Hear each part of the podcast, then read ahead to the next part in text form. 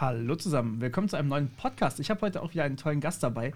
Oliver, hi. Hallo, wunderbar, schönen Tag. Freut mich sehr, dass du da bist. Ähm, jetzt muss man ja dazu sagen, du bist ja kein ITler in dem Sinne, also kein reiner ITler genau. zumindest. Ja. Was machst du denn beruflich? Ja, also schwer zu sagen, so ein bisschen oder zu beschreiben, aber also grundsätzlich bin ich erstmal Psychologe. Ähm, äh, ich habe mich äh, beschäftigt oder in meinem Studium beschäftigt mit ähm, Psychologie rund um IT-Security. Ja. Ähm, ich arbeite derzeit als ähm, Sicherheitsconsultant Berater, also ich bin Junior Consultant bei der Corporate Trust GmbH in München. Ähm, meine und meine so Hauptbeschäftigungsfelder sind so ein bisschen äh, Richtung Social Engineering, Informationsschutz, aber auch so Sachen wie ähm, ja Anti-Industriespionage und so Geschichten. Natürlich in letzter Zeit hauptsächlich ähm, Social Engineering. Genau, also da haben wir dann die Überschneidung, deswegen sind wir jetzt auch hier gemeinsam in einem Podcast genau. für alle, die zuhören wollen. Aber tatsächlich sehr, sehr spannend, dass du ähm, von der Psychologie herkommst. Und aber gerade wenn man dieses, dieses Gebiet Social Engineering, beziehungsweise generell die, die Schwachstelle Menschen der Security hat, dann ist das natürlich immer so ein, so ein Riesenfeld. Also wo genau man da ansetzt, da gibt es ja so viele Möglichkeiten, aber ähm, die meisten Angriffe kommen ja tatsächlich von den Menschen und da setzt du hier dann an. Genau, richtig. Ähm, das äh, ist ja auch ein, ein, Gebiet, was immer bedeutender wird und auch als immer bedeutender wahrgenommen wird, auch jetzt ein bisschen in der Industrie. Da geht langsam so ein Licht auf bei vielen Leuten, wenn man sich überlegt, ähm, jetzt so, da gibt es verschiedene Zahlen, ähm, mehr oder weniger vertrauenswürdig. Äh, CrowdStrike meinte zum Beispiel, dass mindestens 68 Prozent der, der neuesten ähm, ja, Schadensfälle mit IT-Hintergrund irgendwie äh, non-malware basiert waren. Also das heißt, da wurde irgendwie Credential Theft gemacht und danach wurde sich irgendwie, äh, ja, so quasi äh, Privilege Escalation, die üblichen Geschichten, dass man sich da nach oben arbeitet mit mhm. Rechten bis hin dann eben zum Ransomware-Vorfall. Äh, Manche sagen, neun von zehn äh, Cybervorfällen ähm, haben Social Engineering irgendwie vorgeschaltet. Ja, also das kommt immer darauf an, wen man da äh, glaubt. Ähm, aber ja. auf jeden Fall ist es auf jeden Fall die Mehrheit, könnte man so sagen, dass, wo ja. Social Engineering eben mitspielt. Genau, also das sind auch ungefähr die Statistiken, die ich kenne, so sieben von zehn bis hin zu neun von zehn, also die allermeisten wirklich, die da ähm, eigentlich mit Social Engineering anfangen, mit einer E-Mail anfangen, einem fallen gelassenen USB-Stick. Das sind so die Beispiele, die man kennt. Genau. Ähm, aber was sind so die Beispiele, die man vielleicht weniger kennt, die ja eher untypisch sind? Ähm, naja, also genau, also ich grenze erstmal ab, so was typisch ist, ne? Also diese Phishing-E-Mails, wo dann drin steht, sie haben äh, äh, ein, eine Belieferung, die noch äh, auf Bestätigung wartet oder so, das ist ja der Klassiker, ja, ja. oder irgendwelche Bank-E-Mails, ähm, bitte loggen Sie sich ein und bestätigen irgendwas, das ist ja der Klassiker. Womit man nicht so häufig rechnet, ähm, das sind äh, Anrufe zum Beispiel, also wenn Leute tatsächlich vorgeben, per Anruf, sie sind von der IT beispielsweise und möchten äh, mhm. bitte, dass Userin XY dies und jenes tut, ja, Meistens mit dem Ziel entweder dann, dass das Passwort rausgegeben wird, dass äh, Zwei-Faktor-Codes rausgegeben werden, wenn das Passwort schon bekannt ist. Ähm, oder letztendlich die wirklich stumpfste Variante dann, dass die Person sich irgendeine Datei zieht und äh, die dann die ausführt. Dann. Genau. Ja. Ähm, das ist so das, was am meisten äh, übersehen wird und natürlich ähm, raffiniertere Attacken gehen natürlich mit zunehmendem Kontakt einher. Also wenn man sagt, ähm, mhm. Man möchte jetzt wirklich eine Hardcore Social Engineering Kampagne fahren, die wirklich ausgefeilt ist und die nicht entdeckt werden darf oder so, dann kommt man um Persönliches fast nicht drum rum. Ja. Aber das sind dann so Sachen, ähm, das machen, ich würde sagen, die gewöhnlichen Kriminellen nicht mehr. Also das ist dann richtig schon Geheimdienstlevel, was dann da passiert. Ja, aber tatsächlich muss man ja auch sagen, diese ähm, Geheimdienstlevel-Sachen sind natürlich auch das, was dann am Ende die großen ähm, Erfolge mit ja, sich ja. bringt, aber auch wieder natürlich sehr, sehr viel Aufwand ist. Also es skaliert halt einfach nicht so gut. Ich glaube deswegen, genau. und es ist halt schwer durchsetzbar. Also ich meine, für jemanden, der vielleicht irgendwie in, I don't know, Ungarn sitzt, jemanden in Deutschland ähm, genau, so zu genau. Social Engineeren, das ist dann halt natürlich auch mit Kosten verbunden und da muss sich das dann natürlich für die Kriminellen auch in gewisser Weise lohnen. Das heißt, das ist eigentlich relativ selten. Aber ich habe jetzt einen spannenden Fall, ähm, der mir erst vor kurzem passiert ist. Und zwar, ähm, es gibt ein Inkasso-Unternehmen in Deutschland, das nennt sich Coeo Inkasso. Mhm. Ähm, und ich hatte mit denen jetzt persönlich tatsächlich auch am Ende dann Kontakt. Aber lass mich vorne anfangen. Und zwar, ich habe erstmal eine, eine SMS bekommen, ganz stinknormale Phishing-SMS. So, Sie haben eine offene Forderung, ähm, bitte bezahlen Sie die äh, hier von coeo.de. Und dann war da so eine kleine Auftragsnummer dabei und direkt ein Link dabei. Ähm, und ich habe das dann, also ich meine, ich kenne mich ja da ein bisschen aus, ne? Ich bin jetzt nicht das erste Mal Opfer von Phishing geworden. So. Ja. Das passiert mir ungefähr dreimal am Tag. Nee, eigentlich sind es mehr. Egal. Ähm, die SMS war dann, ähm, also die URL in der SMS war dann tatsächlich auf ein ähm, auf eine Fake-Webseite ähm, gemünzt. Das heißt, die, ähm, die Domain selbst lief nicht auf dem Server, wo die anderen, die offiziellen, die echten Coeo-URLs ähm, dann hinliefen, sondern auf irgendeinem anderen Server, wo noch 190 andere URLs drauf ja. waren. Und da dachte ich mir dann schon, okay, das ist ziemlich sicher Phishing. Damit haben sie sich eigentlich bei mir verraten. Ähm, was allerdings tricky war, die Auftragsnummer, die ähm, für Coeo galt, die ist tatsächlich gültig gewesen. Und was dann noch schwieriger wurde, ist, sie haben mich später nochmal versucht anzurufen. Mhm. Ich habe dann zurückgerufen, war alles sehr, sehr professionell, muss man sagen. Ähm, also ich habe halt die Anrufe nicht gehört, weil ich mein Handy permanent auf lautlos habe.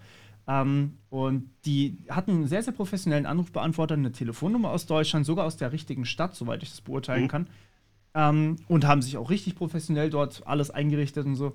Und ich bin dann erst tatsächlich drauf gekommen, Mensch, schau doch mal bei der Webseite von Coeo Incasso nach, ob das wirklich die echte URL genau. ist oder die echte Telefonnummer ist. Und dort habe ich dann eben nachgeguckt, war natürlich nicht die echte, habe dann bei Coeo selbst angerufen und habe dann mit denen gesprochen, ob das jetzt äh, legitim ist oder nicht, ob die mich kennen, ob die meine Telefonnummer kennen, irgendwie sowas. Und die haben gesagt, nee, ich bin ihnen nicht bekannt. Das ist ein Fall von einer völlig anderen Stadt, von einer völlig anderen Person. Ja. Aber wieso, das äh, haben sie tatsächlich sich nicht beantworten können. Spannend fand ich aber hier, dass man sich wirklich so viel Mühe damit gegeben hat, meine Daten irgendwie auszuwerten. Also nicht nur einfach billige Phishing- oder Scam-SMS dann ähm, zu verwenden, sondern halt, na? Genau. Schon ein bisschen Arbeit reingesteckt. Und ich habe das Gefühl, das wird immer mehr.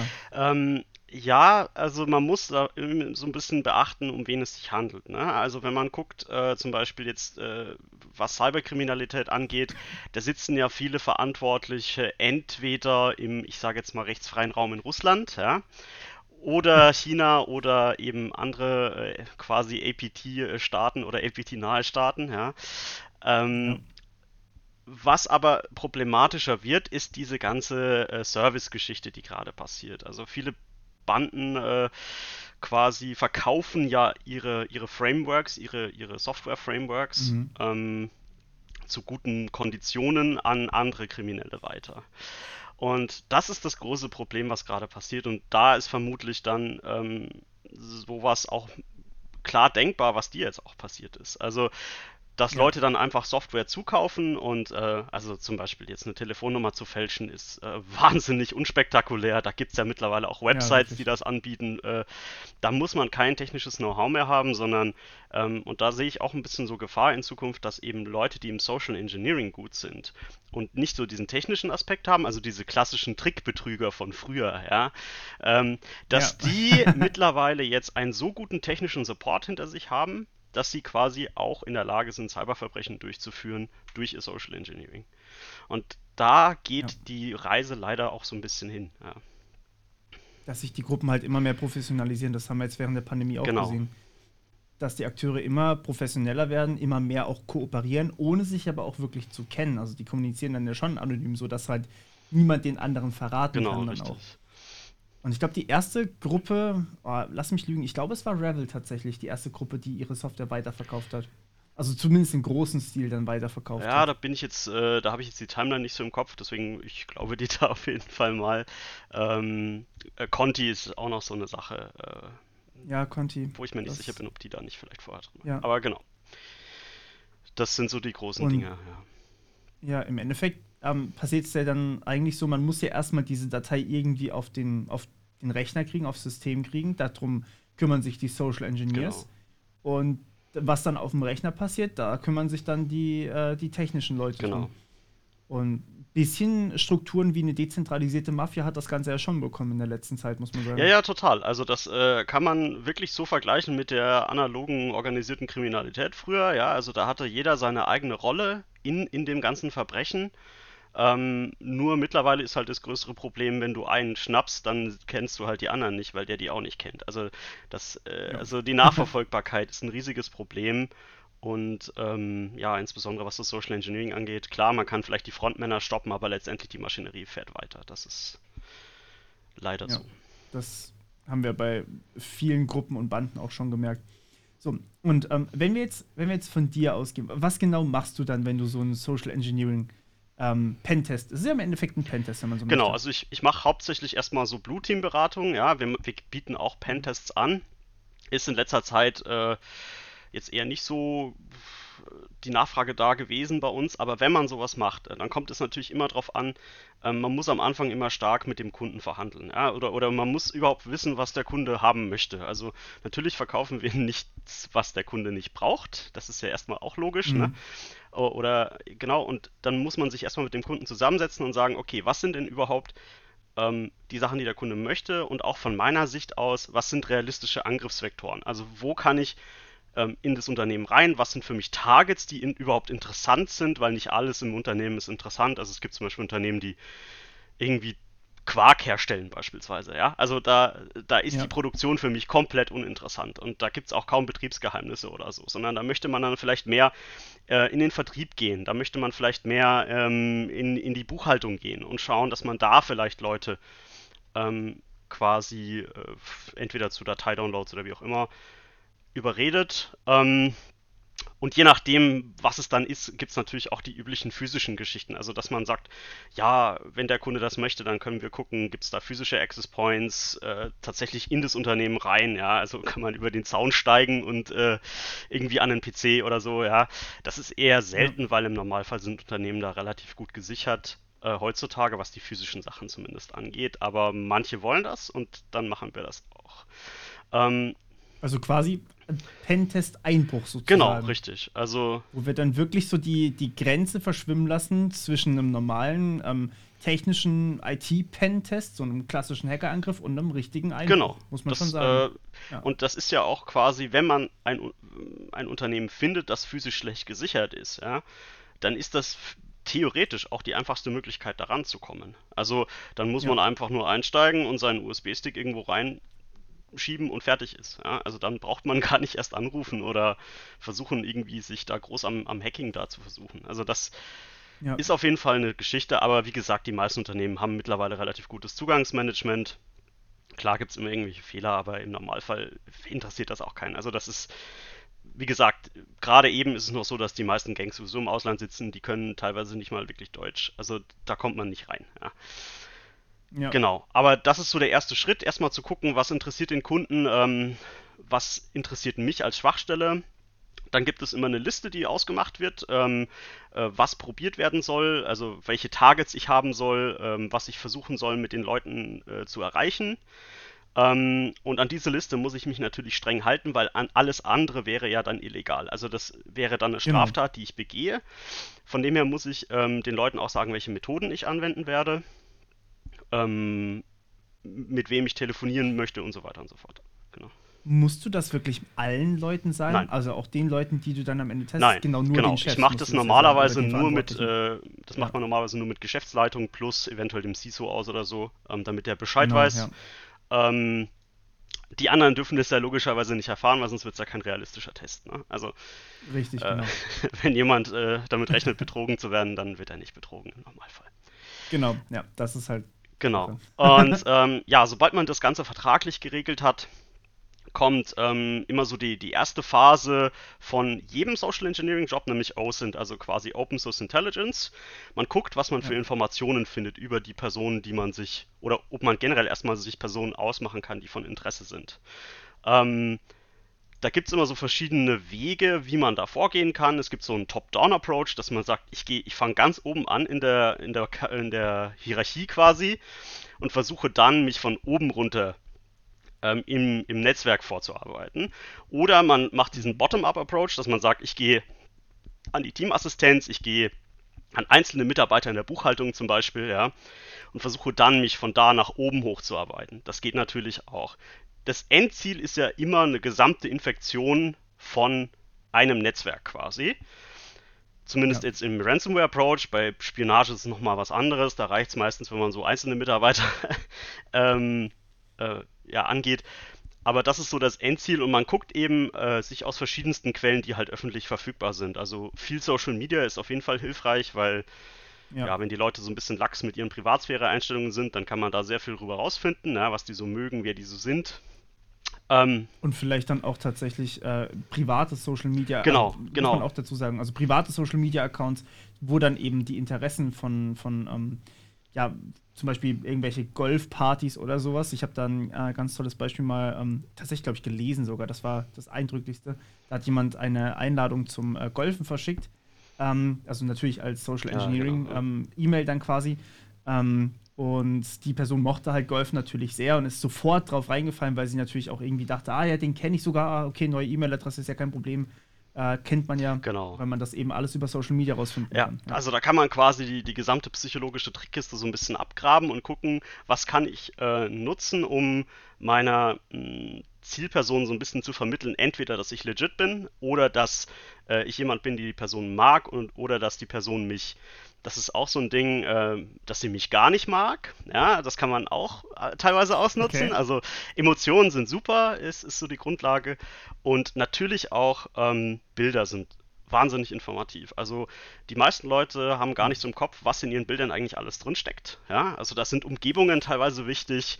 Ähm, wenn im Hintergrund das eigene Auto fotografiert wird, dann kann es ja auch sein, dass man sagt, aha, das ist ein sehr extravagantes Auto oder so, ja, dass man da schon Rückschlüsse auf die Person ziehen kann, natürlich auch auf Örtlichkeiten, wo sie wohnen ähm, und so weiter. Mhm. Also auch mit Google Maps, äh, also da ist und Google Earth, da ist wahnsinnig viel, was man, was man an Informationen sich zusammentragen kann. Die Kunst ist, sich dann ähm, im nächsten Schritt, nämlich also Pretexting heißt der, sich dann so eine, so eine Legende, also eine Story aufzubauen, wie man quasi ähm, beabsichtigt an diese äh, Informationen zu kommen. Ja? Und das ist ja. dann im Endeffekt ähm, ein bisschen ein Prozess, wo man gerne kreativ sein darf. Also da nutzt man dann alle Informationen, die man sich vorher gesammelt hat, um sozusagen dann einen Plan, einen Schlachtplan zu entwickeln. Erstens äh, zum Beispiel im Gespräch mit der Person, ähm, wie bringe ich die Person dazu, dass sie das tut, was ich im Endeffekt möchte. Ähm, ja. Oder dass man sich auch so eine Sequenz überlegt, weil oftmals hat man nicht alle Informationen und dann muss man nochmal ein bisschen rumtelefonieren vorher bei anderen Stellen. Und da ist es wirklich wichtig, sich eine kohärente Geschichte zu überlegen. Ähm, und da kann man dann auch sehr, sehr weit gehen, je nachdem. Also das, ich, ich kenne Leute, die haben sich zum Beispiel auch ganze Firmen auf LinkedIn aufgebaut, also Scheinfirmen, ja. Und die sagen dann, ja, ich bin von Firma XY und ich arbeite mit Person XY äh, und rufen in der IT an und wollen irgendwie einen Zugang haben oder so, ja. Und dann googeln ja. die natürlich und sagen, ja, Firma XY, uh, uh, uh, ich sehe, die existiert, passt schon irgendwie. Ja. Ähm, das kann man dann sehr extensiv gestalten, je nachdem, wie viel Zeit und wie viel Geld man natürlich dafür auch bekommt.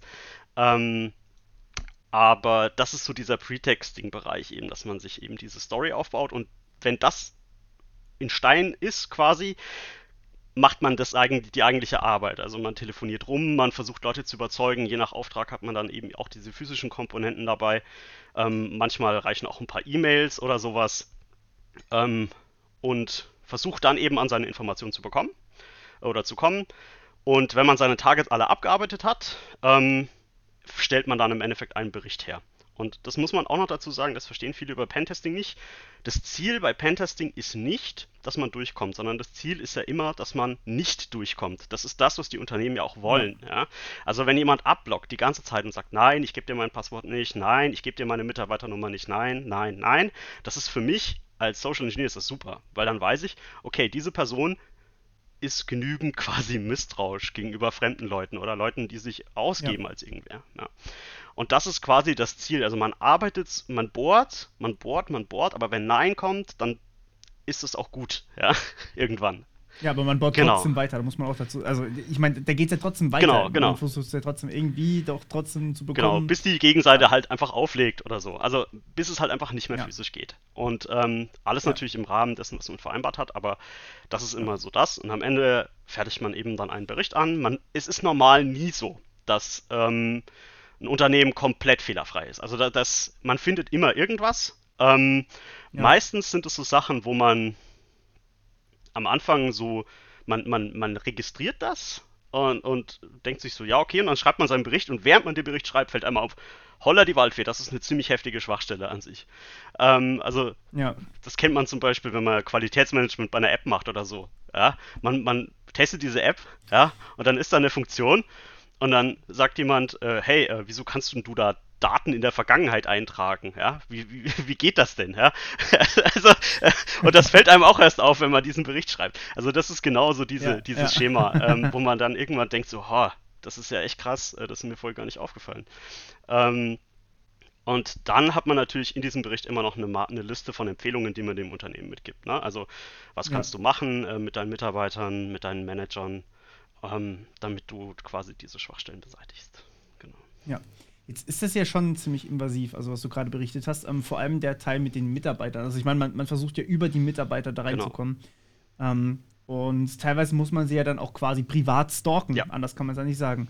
Ähm, was vielleicht jetzt einen Social Engineer, also einen, ähm, einen beauftragten Social Engineer von, von einem vielleicht echten unterscheidet, ist ja, ihr würdet nicht bei Mitarbeitern privat einbrechen. Richtig, ja. Ähm, das dürft ihr ja gar nicht, ist ja klar. Genau. Ähm, aber ähm, ein echter könnte halt sowas auch machen. Das heißt, er bricht dann vielleicht bei einem Mitarbeiter ein, infiziert dann dessen Handy und darüber kommt er dann vielleicht ins Firmennetzwerk rein. Ähm, solche Sachen sind selten, könnten aber durchaus auch passieren. Ja, definitiv. Und, also was ist, ähm, wo Leute auch mal so ein bisschen ähm, vergessen, dass das eine Realität ist, dass es, ist es, dass es ja auch lokale OK-Banden, also organisierte Kriminalitätsbanden gibt, die sich auf solche Sachen spezialisiert haben und genau da kann halt dann der Vektor genau andersrum sein. Also die rufen dann bei der Firma an, um zu klären, ist der Mitarbeiter zu Hause oder nicht.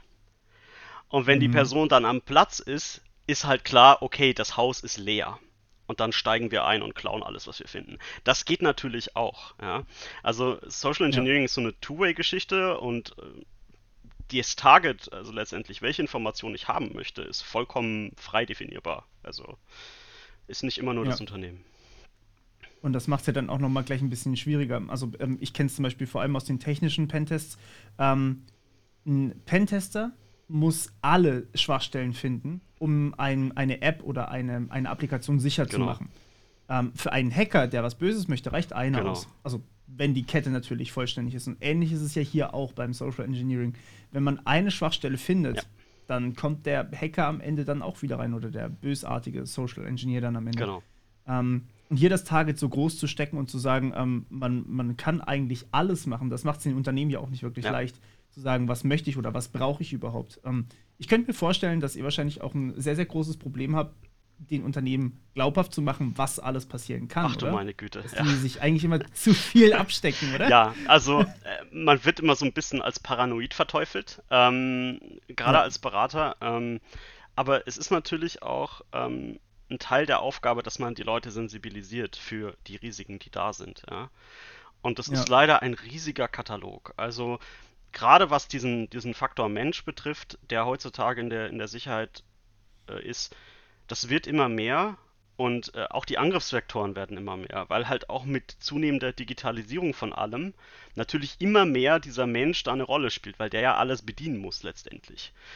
Ähm, ja also mit Smart Home Geschichten will ich jetzt gar nicht erst anfangen. Also das äh, ist, ist riesig, ein riesiges, das wird noch ein, eine riesige Aufgabe auch für Unternehmen, ja, wenn die sich entscheiden, sowas, das ist jetzt schon, glaube ich, ein riesiges sowas da reinzustellen, wie man damit umgeht. Ja. Und ähm, also klar, also es ist, wir haben, wir haben Kunden, die äh, einen Ransomware-Angriff äh, vor drei Monaten hatten, ja, und dann kommen wir rein. Äh, also wir haben nämlich auch eine IT-Abteilung mit IT-Security und wir machen eben auch Incident Response. Da bin ich nicht dabei, aber das mhm. machen die.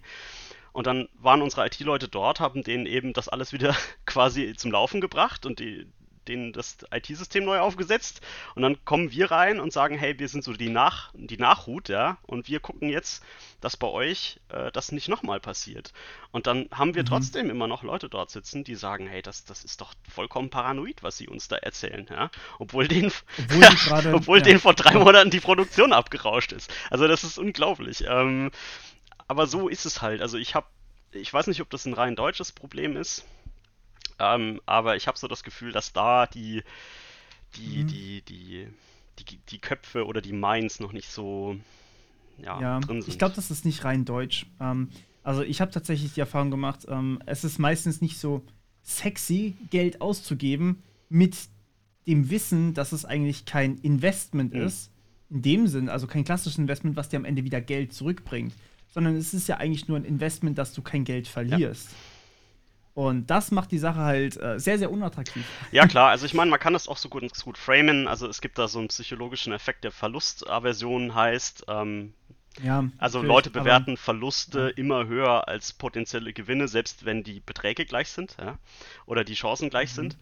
Ähm, deswegen kann man damit ganz gut arbeiten, um letztendlich dann Leute davon zu überzeugen, dass sie vielleicht doch mal etwas investieren könnten. Ist natürlich auch. Also Social Engineering, um Social Engineering sozusagen, ja. Also ist natürlich auch jetzt für Leute, die ähm, ähm, gerne in ihrem eigenen Unternehmen was machen wollen, aber irgendwie von oben geblockt wird, ist das ein super Weg. Also nur mal so als Tipp.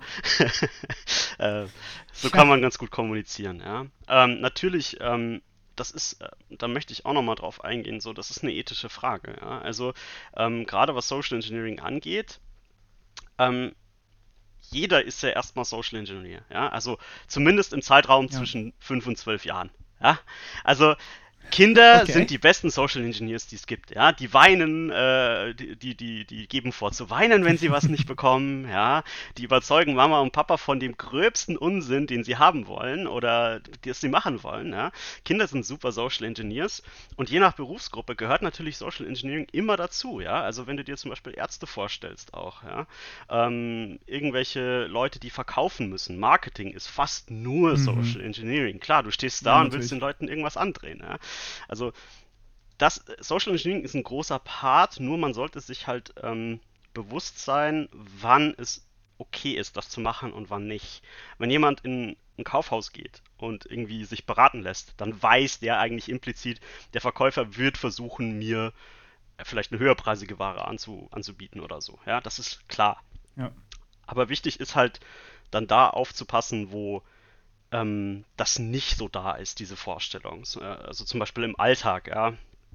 Manipulation von anderen Leuten, zum Beispiel wie es in Beziehungen manchmal funktioniert oder so. Das ist letztendlich auch Social Engineering und da muss man halt immer so ein bisschen persönlich aufpassen, dass man da auch als jemand, der da gut drin ist, eine Grenze zieht. Also ich persönlich zum Beispiel mhm. habe für mich ähm, als, als, als Richtlinie einfach, dass ich sage, im Alltag kein Social Engineering. Fertig. Das ist alles nur auf den Beruf bezogen.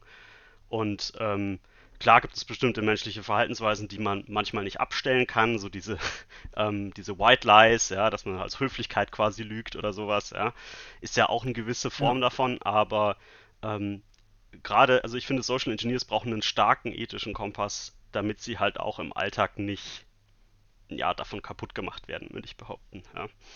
ja, weil man natürlich einfach sonst ähm, vielleicht unbewusst anfängt, manipulativ genau. zu werden. Also es mhm. braucht auf jeden Fall eine, eine, eine, eine, sehr rationale Beschäftigung mit dem Thema.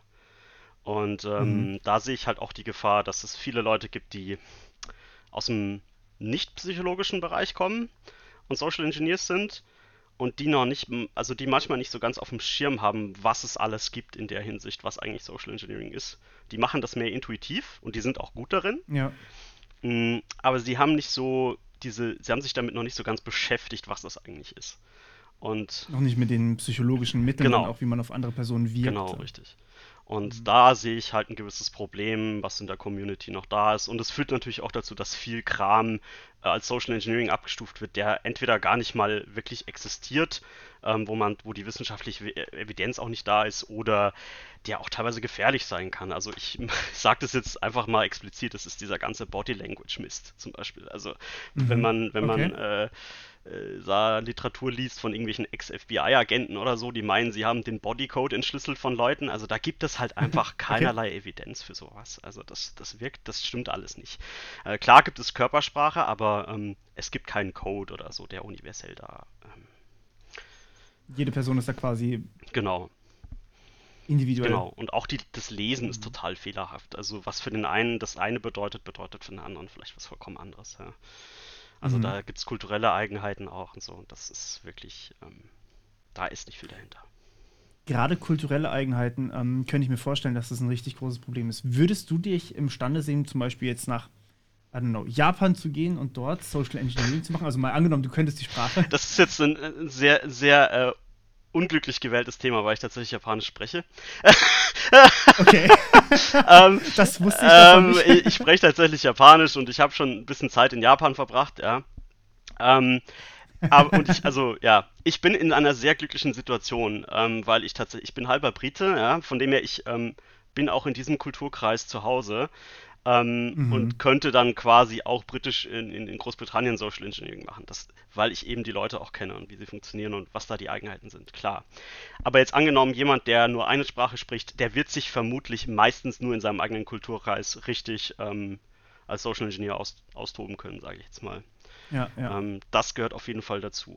Ähm, allein schon. einfach zu große kulturelle Unterschiede Genau, gibt. genau.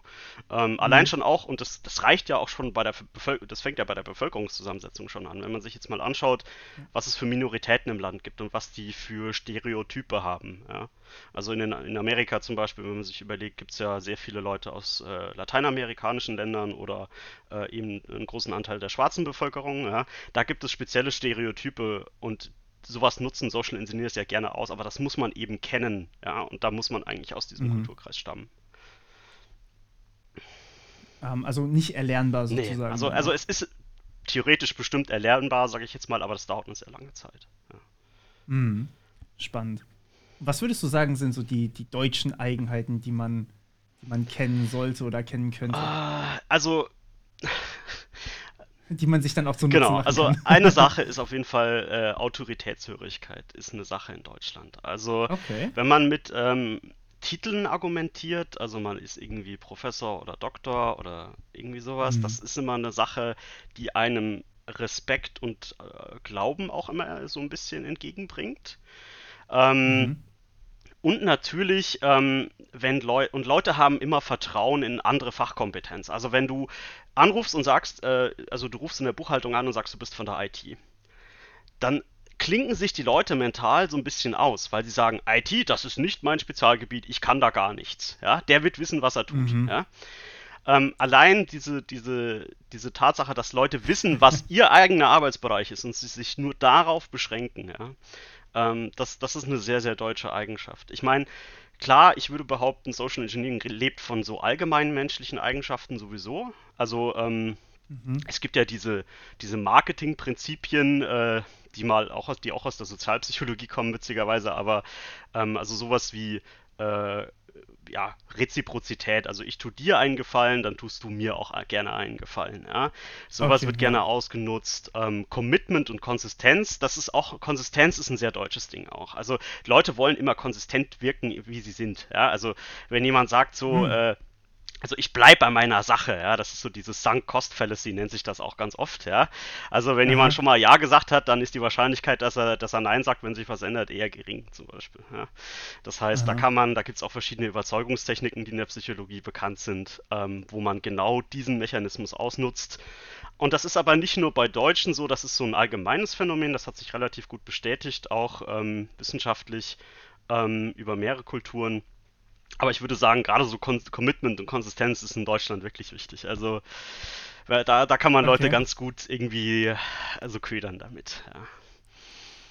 Das heißt, wir sollten ein bisschen mehr dran, dran arbeiten, dass wir nicht so konsistent sind, beziehungsweise dass wir auch mal unsere Meinung ändern. Mm, ja, also was mit der Meinung Oder ändern. immer unsere Meinung einfach überdenken dann auch. Genau, also der, der Schlüssel zu allem ist meiner Meinung nach so ein bisschen Reflexion. Also so ein bisschen überlegen, Ja. äh, sich immer ein bisschen hinterfragen, was tue ich denn hier jetzt gerade eigentlich, ja, was, was, was, was habe ich der Person gerade zugesagt, ist es gut, was ich da gemacht habe, ja, und sich nicht so ein bisschen, also weniger impulsiv leiten lassen vom Bauchgefühl, ist manchmal wirklich angesagt, ja.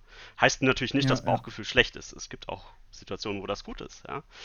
Ähm, aber Mhm. prinzipiell sich ein bisschen mehr ähm, bewusst sein in dem, was man tut, gerade, also wenn es Bereiche sind, die wirklich wichtig sind. Ja, das ist natürlich auch immer so eine Sache.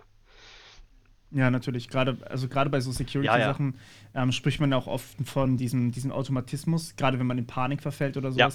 So, Achtung, Achtung, Sie haben hier ein Virus auf Ihrem System. Das war eine E-Mail, die vom FBI rausgeschickt Genau, wurde. genau. Ähm, deren Mail-Server wurden übernommen und dann haben sie die quasi an ihre Kunden weitergeleitet.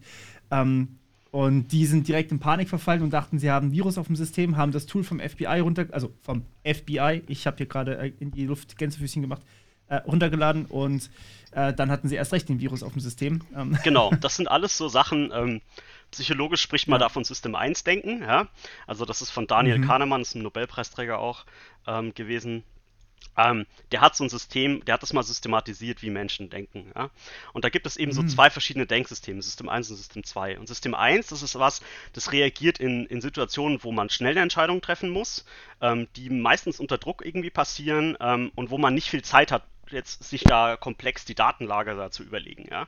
Und deswegen sind ja. diese System 1 Entscheidungen sind meistens sehr, sehr heuristikorientiert. Also man nimmt sich dann irgendwie irgendwelche Sachen, die man schon mal erlebt hat als, als Beispiel oder wählt einfach so die augenscheinlich bessere Option relativ schnell aus, ja. Im Endeffekt, ah, von der E-Mail-Adresse habe ich schon mal was bekommen, beim genau. FBI zum Beispiel. Ja. Also kann ich denen ja eigentlich vertrauen. Oder FBI, das muss wichtig sein, ja, also ja. Das, dem glaube ich jetzt einfach mal. Ähm, vor mhm. allem, wenn dann da drin steht, ihr System ist infiziert, das ist ja dann nochmal Druck, ja, also da kommt ja. dann erstmal, da steigt diese Panik auf und dann übernimmt das System 1. Und System 2 ist so der Gegenspieler.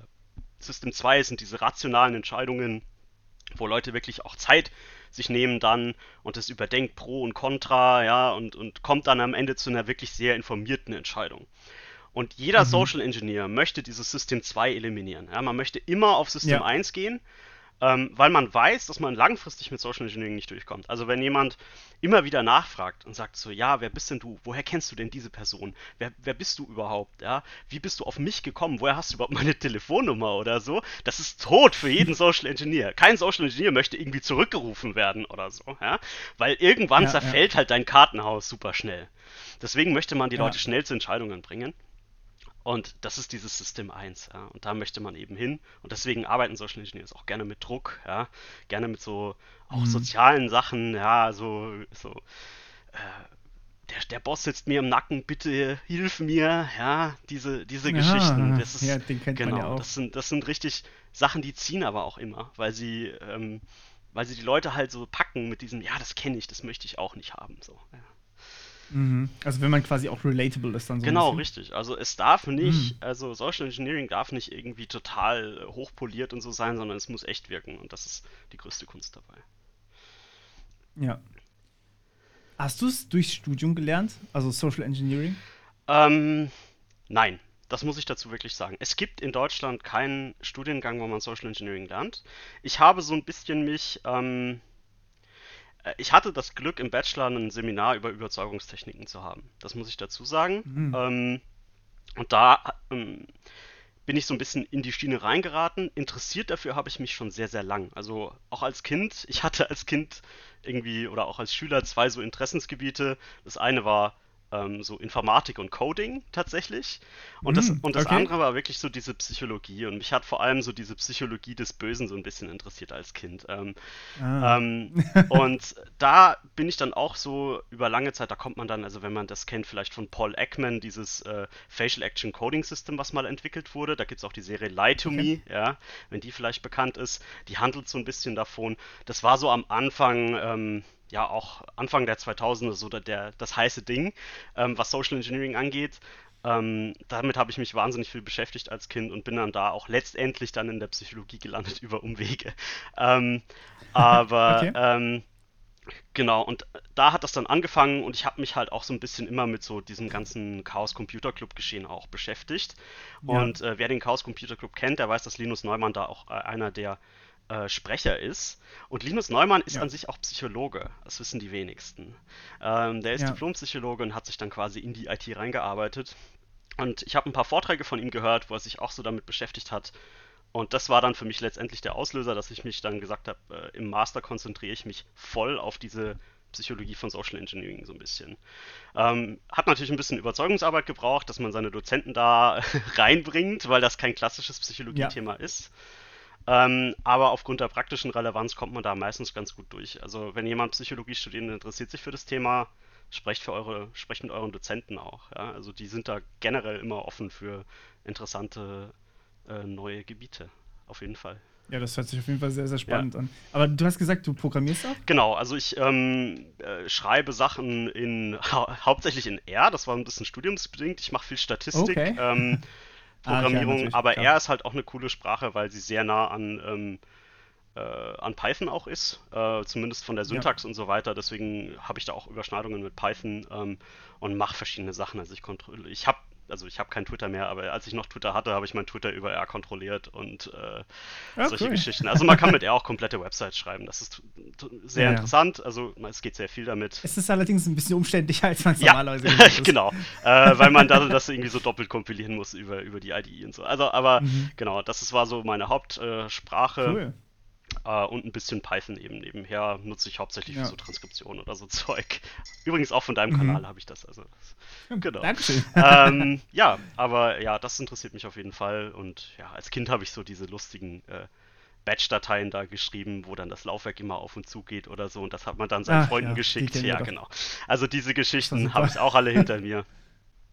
Ähm, genau. Ja. Aber das ist nur so ein Nebenaspekt und äh, ja, auch in der Arbeit. Ich ähm, code hin und wieder so Automatisierungsgeschichten für meine Workflows, aber das ist äh, ja nichts wirklich Professionelles. ja, ich meine, das ist wahrscheinlich der Anwendungszweck, der ähm, bei den meisten auf jeden Fall hängen genau. bleibt.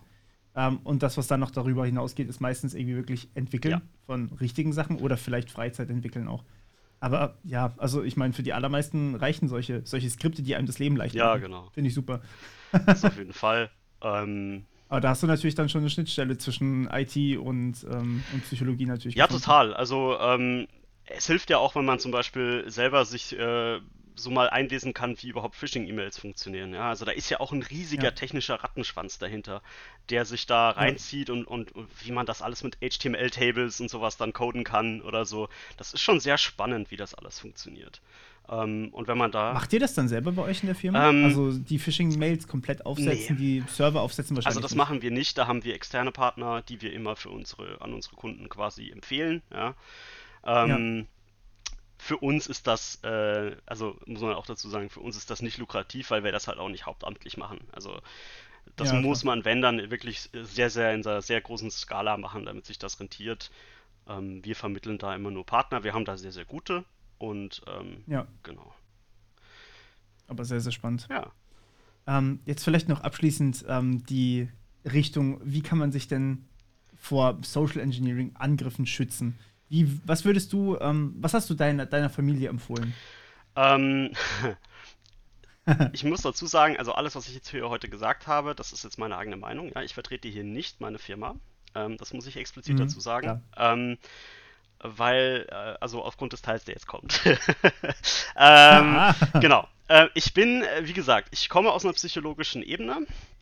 Und mhm. leider ist für mich, ähm, sind die meisten Angebote derzeit, die sich so auf Social Engineering Prevention oder sowas äh, spezialisieren, ähm, sehr, sehr wissensbasiert. Also sehr viele Leute sagen, ja, du musst einfach nur wissen, wie Social Engineering funktioniert, ja.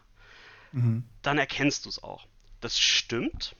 Und das ist also, Schulungen und sowas sind auch gut, aber sie verfallen mhm. so nach drei Monaten. Also dieses Wissen verfällt und dann kommt man in das Problem, dass Menschen ungerne Stoff lernen, den sie schon mal gehört haben. Ja? Dann macht man eine Wiederholung ja. der Schulung und die Menschen schalten ab.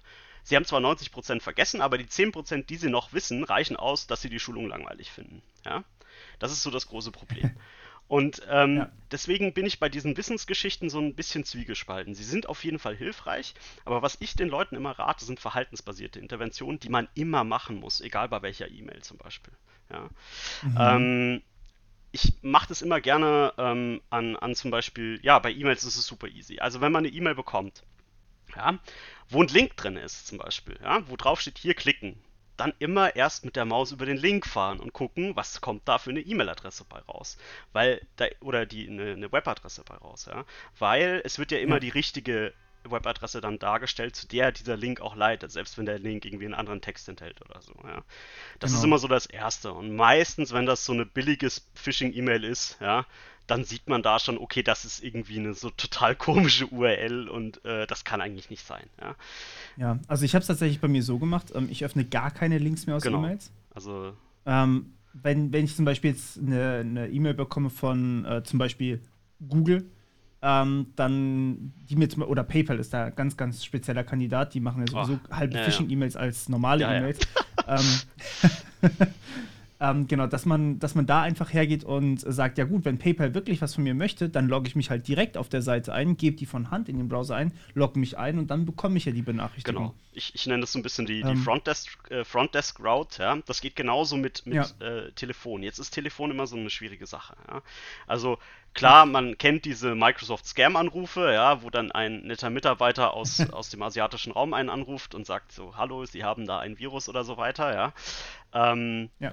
Aber da ist es erstmal für mich eine prinzipiell interessante Möglichkeit, zumindest privat zu sagen, ähm, ich bin gerade beschäftigt, lassen Sie mir mal Ihre Telefonnummer und Ihren Namen da und ich rufe Sie in ein paar Minuten zurück. Mhm. Und dann lässt man sich die Kontaktdaten geben und legt auf. Das ist ein, zumindest privat ist das eine Möglichkeit, die gut genutzt werden kann, weil ähm, wie gesagt, so ein Kartenhaus von Social Engineering zerfällt sehr schnell auf Rückfrage. Ja? Und wenn man dann sagt, ich unterbreche diese Kette, ja, dann sind die Leute meistens schon so weit, dass sie sagen, nee, dann äh, nächste Person. Ähm, mhm. Prinzipiell, weil man halt dann, dann muss man eben gucken, dann googelt man, wer ist das überhaupt? Ja, wenn der von der Firma XY anruft, ruft man halt die Firma am Frontdesk an und sagt, leiten Sie mich zu Mitarbeiter XY weiter. Wenn der nicht existiert, wunderbar. Dann weiß man Bescheid. Wenn er existiert, ja. hey, dann kommt man trotzdem durch. Also das ist ja, also das hat so ein bisschen Vorteile und man, man ja. kann natürlich sich auch vorbereiten und zu gucken, wer ist das überhaupt, was macht die Person. Äh, dann hat man da schon ein bisschen informationellen Vorsprung quasi, wenn das sich als richtig rausstellen ja. sollte. Ja. Schwierig wird's, wirklich schwierig wird's bei persönlichem Kontakt. Also da, persönliches Social Engineering ist für mich was, wo ich sage, wenn das gut gemacht ist, äh, ist das nicht zu erkennen. Ähm, ist leider so. ähm, aber äh, da hilft es tatsächlich, dass es sehr selten ist. Also die wenigsten Angriffe werden so durchgeführt. Klar, es gibt diese ganzen Enkeltrickbetrüger und so weiter, die bei dem, ja, die dann bei den ja äh, älteren Herrschaften vor der Haustür stehen. Ähm, aber das ist ähm, Gott sei Dank was, was eher bekannt ist, zumindest diese klassische Trickbetrugnummer. Das kennen die Leute mittlerweile schon und da sind die ein bisschen achtsamer. Aber wenn jetzt mal wirklich jemand möchte, dass man so eine Hardcore Social Engineering Kampagne mit äh, Annäherung über mehrere Monate und so weiter fährt, das ist nicht, das ist nicht zu erkennen. Also da muss man ständig überwachen und das will auch niemand. Also da ist dann wieder so mhm. die Grenze zwischen was kann ich meinen Angestellten zumuten und was ähm, was nicht. Also was ist das tatsächliche, was ist die tatsächliche Gefahr genau, dann richtig. auch? Also, also ich meine, man muss das ja auch immer im Verhältnis sehen ähm, so ein, so ein Ransomware-Angriff, das wäre jetzt wahrscheinlich einer der schlimmsten Fälle, würde für ein sehr großes Unternehmen, sagen wir mal, 50 Millionen kosten. Das ist schon sehr, sehr viel. Auf der anderen Seite ist natürlich für diesen Social Engineer da auch mehrere Wochen Arbeit drin, wahrscheinlich noch externe Ressourcen. Ähm, und man müsste die Schulung dann auch noch bezahlen, sozusagen. Klar, die 50 Millionen würde man wieder reinbekommen. Ja. Ähm, aber dass wirklich alles verschlüsselt wird, das kann man auch technisch ein bisschen absichern. Genau. Ähm, dass man da vielleicht diese, diese Eskalation dann wiederum schwieriger macht. Genau. Und also wie gesagt, diese persönlichen Social Engineering-Angriffe, die Arbeit, die funktionieren meistens sowieso nur über Geheimdienste. Also China ist da relativ bekannt dafür, dass die quasi entweder Praktikanten in die Firmen schicken oder so. Mittlerweile auch nicht, ja. mittlerweile auch nicht mehr so viel, weil China mittlerweile auch gutes Know-how hat. Aber Anfang der 2000er, als so diese Produktpiraterie-Welle da war, ähm, da war das eine verbreitete Taktik, dass eben chinesische Praktikantinnen da ausgenutzt wurden, beziehungsweise als Spion, Spione in die Firma geschickt wurden. Und ähm, mhm. aber das passiert, das passiert immer noch, auf jeden Fall. Aber ähm, wie gesagt, für diese ganzen Cybersecurity-Geschichten ist das eher nicht so der Fall. Nicht so lukrativ genau. dann auch. Weil es einfach viel zu aufwendig ist. Da gibt es halt Ziele, die lassen sich viel leichter übernehmen. Genau. Da ist gerade irgendwie wieder ähm, über, übers Wochenende eine richtig schlimme Schwachstelle. BSI hat Warnstufe Rot ausgerufen ähm, Log4j, ich weiß ja. nicht, oder Log4Shell. Genau. Ja, da haben wir auch neulich einen genau. Blogpost rausgehauen dazu, ja. ja. Ja, genau. Also das ist, das ist schon ähm, wahrscheinlich dann die einfachere Möglichkeit, um da irgendwie drauf zu kommen. Und so ein äh, richtig intensiver Social Engineering-Angriff, ich meine, da macht man sich ja dann auch als, als Social Engineer angreifbar. Ja, auf jeden Fall. Ähm, weil du musst ja persönlich vor Ort sein. Die kennen dein Gesicht am Ende, die kennen deine Stimme, die kennen dein Aussehen und die wissen auch im Zweifel, dass du halt da bist oder dass du da ja, arbeitest oder wo du arbeitest. Genau. Ähm, man gibt ja auch quasi Sachen von sich selbst preis.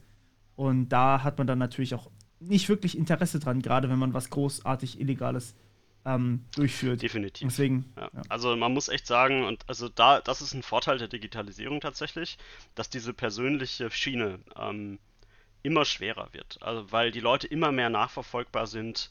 Ähm, es gibt kaum jemanden, der noch Spuren, der keine Spuren mehr hinterlassen kann. Also ob der jetzt ja. irgendein Handy dabei hat, was man orten kann, oder ob die Leute ihn sehen, ihn identifizieren können, die Nachbarn haben irgendwas gesehen ähm, und melden das dann, äh, weil das halt jetzt schnell geht, auch digital. Ja. Also mhm. da muss ich ehrlich sagen, das ist, ein, das ist tatsächlich mal ein Vorteil der Digitalisierung, dass diese persönlichen Betrugsversuche sehr, sehr schwer werden. Ja. Ja, ist natürlich die Frage, ob man es nur auf die persönlichen Betrugsversuche reduzieren kann oder ob man dann einfach alle grundsätzlich ähm, tracken kann, sozusagen. Das ist dann natürlich immer so diese, dieser Spagat, den man da leisten muss. Ja, wobei ich auch sagen würde, also Tracking ist immer so ein zweischneidiges Schwert, weil ja auch falsche ja. Spuren gelegt werden können. Das ist ja im digitalen Bereich sehr, sehr oh, ja. einfach. Also, ja. ähm, wie gesagt, man kann sich einfach irgendwelche LinkedIn-Firmen erstellen. also, äh, das ist äh, immer so eine Sache, da muss man, ja, muss man abwägen, ja, auf jeden Fall. Ja, auf jeden Fall. Aber trotzdem alles in allem ein sehr, sehr wichtiges, sehr, sehr spannendes Thema. Ja. Ähm, ich würde jetzt tatsächlich mal für heute so als, als erste Wirkung, würde ich das mal ruhen lassen. Es hat mich sehr gefreut, dich da zu haben. Vielleicht hören oder sehen wir dich ja noch ein, ein zweites Mal. Ja, würde mich freuen und hat mich wahnsinnig gefreut. Äh, wenn ihr Fragen habt oder sowas, dann könnt ihr, ich weiß nicht, du hast, hast du Instagram, Twitter, hast du nicht? Ich habe überhaupt keine Social Media tatsächlich. Ähm, äh, okay. äh, da bin ich sehr speziell, aber ähm, ich habe LinkedIn auf jeden Fall, Oliver Reitmeier, da kann man mich finden. Ähm, gerne, wenn es um professionelle Dinge geht. Ähm, gerne auch, wenn ihr ähm, Informationen haben wollt, wie man in so eine Social Engineering Geschichte reinkommt, ob ihr, wenn ihr Ressourcen haben wollt oder so, könnt ihr mich da gerne mal anhauen. Da habe ich äh, das genau, und im Zweifel, ich stehe ja auch mit dir im Kontakt, das heißt, man kann mir auch schreiben, wunderbar. Und ich leite entweder an dich weiter, beziehungsweise ich wollte sowieso mal mehr zu dem Thema machen. Von dem her, vielleicht können wir ja da sogar noch ein bisschen was zusammen ja, machen. Ja, klar, würde mich freuen. cool. Alles klar, in dem Sinne, vielen, vielen Dank, dass du da warst. Dankeschön, gerne, hat mich gefreut. Und euch danke fürs Zuhören. Bis zum nächsten Mal. Ciao.